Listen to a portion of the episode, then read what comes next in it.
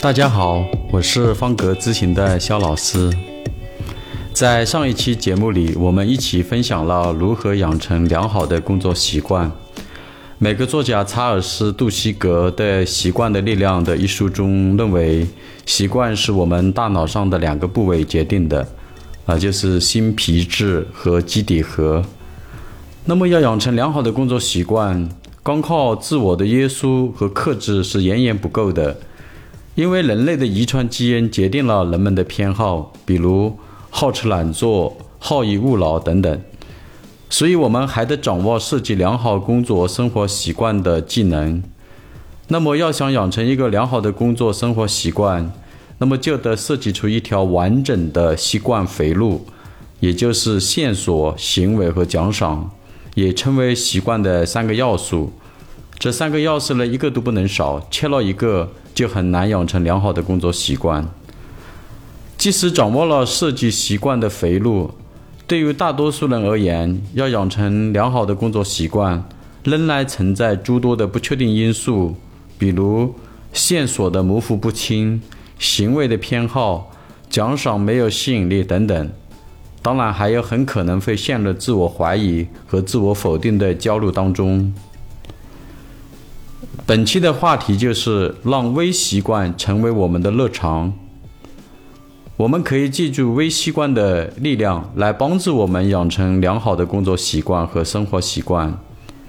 比如“一公一三”“神锯木断”“滴水穿石”等等，其本质就是微习惯的力量。微习惯具体有哪些特征呢？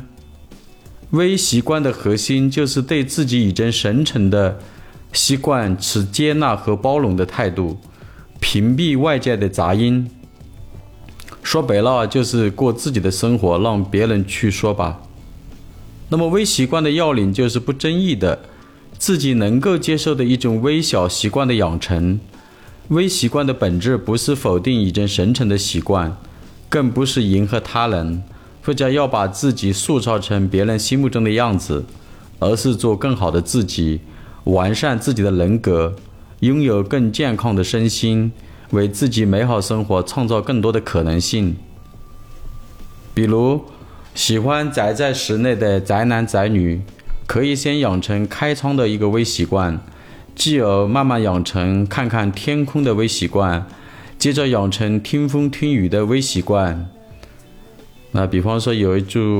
呃鸡汤吧，类似的嘛，就是啊，有的人能感受到雨，但是大多数人被淋湿。啊，实际的话也可以尝试一周一次啊，一天一次啊，每次几分钟或者十几分钟都 OK 的，那完全是由自己来掌握决定的。还有，比方说，对于想健身又没有时间坚持下去的人来说，有的时候花了钱办了健身房的年卡，然后又不能坚持天天，又不能坚持天天去健身，还要被动接受健身教练的监督与跟催。还不如从打扫自己的房间开始，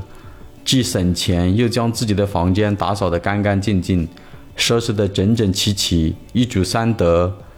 呃，哪三得呢？首先就是啊，省了这个健身房的这样的一个年卡费。那么第二的话呢，就是也出了一身汗啊，也达到了这个健身的一个效果。那么最主要的第三德就是自己的房间，然后自己的去打扫了，然后自己参与进去，啊，逐渐养成一个非常好的一个习惯，啊，就不会呃让自己的家里比较乱啊，比较脏啊，然后收拾的井井有条，啊，也很整洁干净，啊，所以的话这是很划得来的。那么何乐不为呢？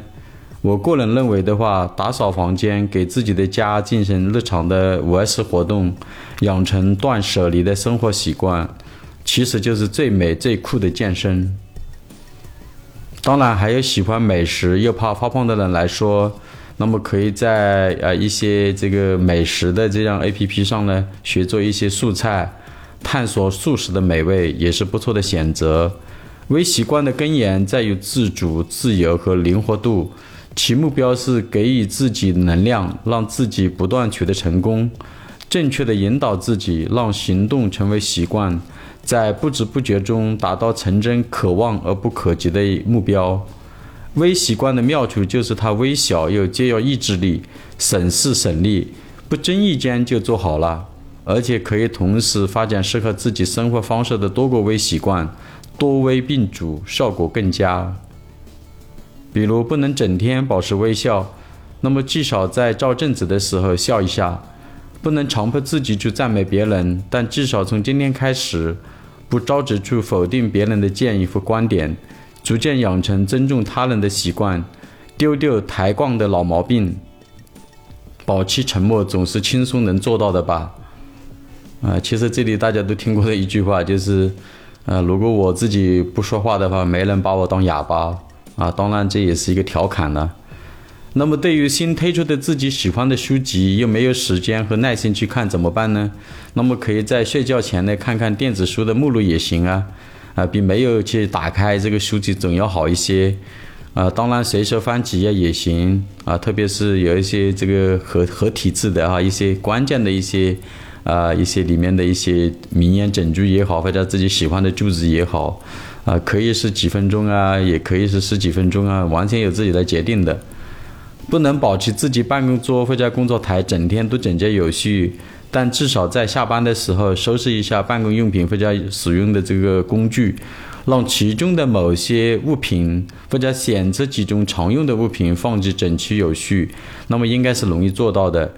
当然还要把自己当天产生的垃圾带走，放置在指定的公用的垃圾存放区里面。啊，当然有分类要求的，也最好自觉的做一些分类。啊，这也是培养自己的一种公德心吧。啊，当然这样的案例还有很多。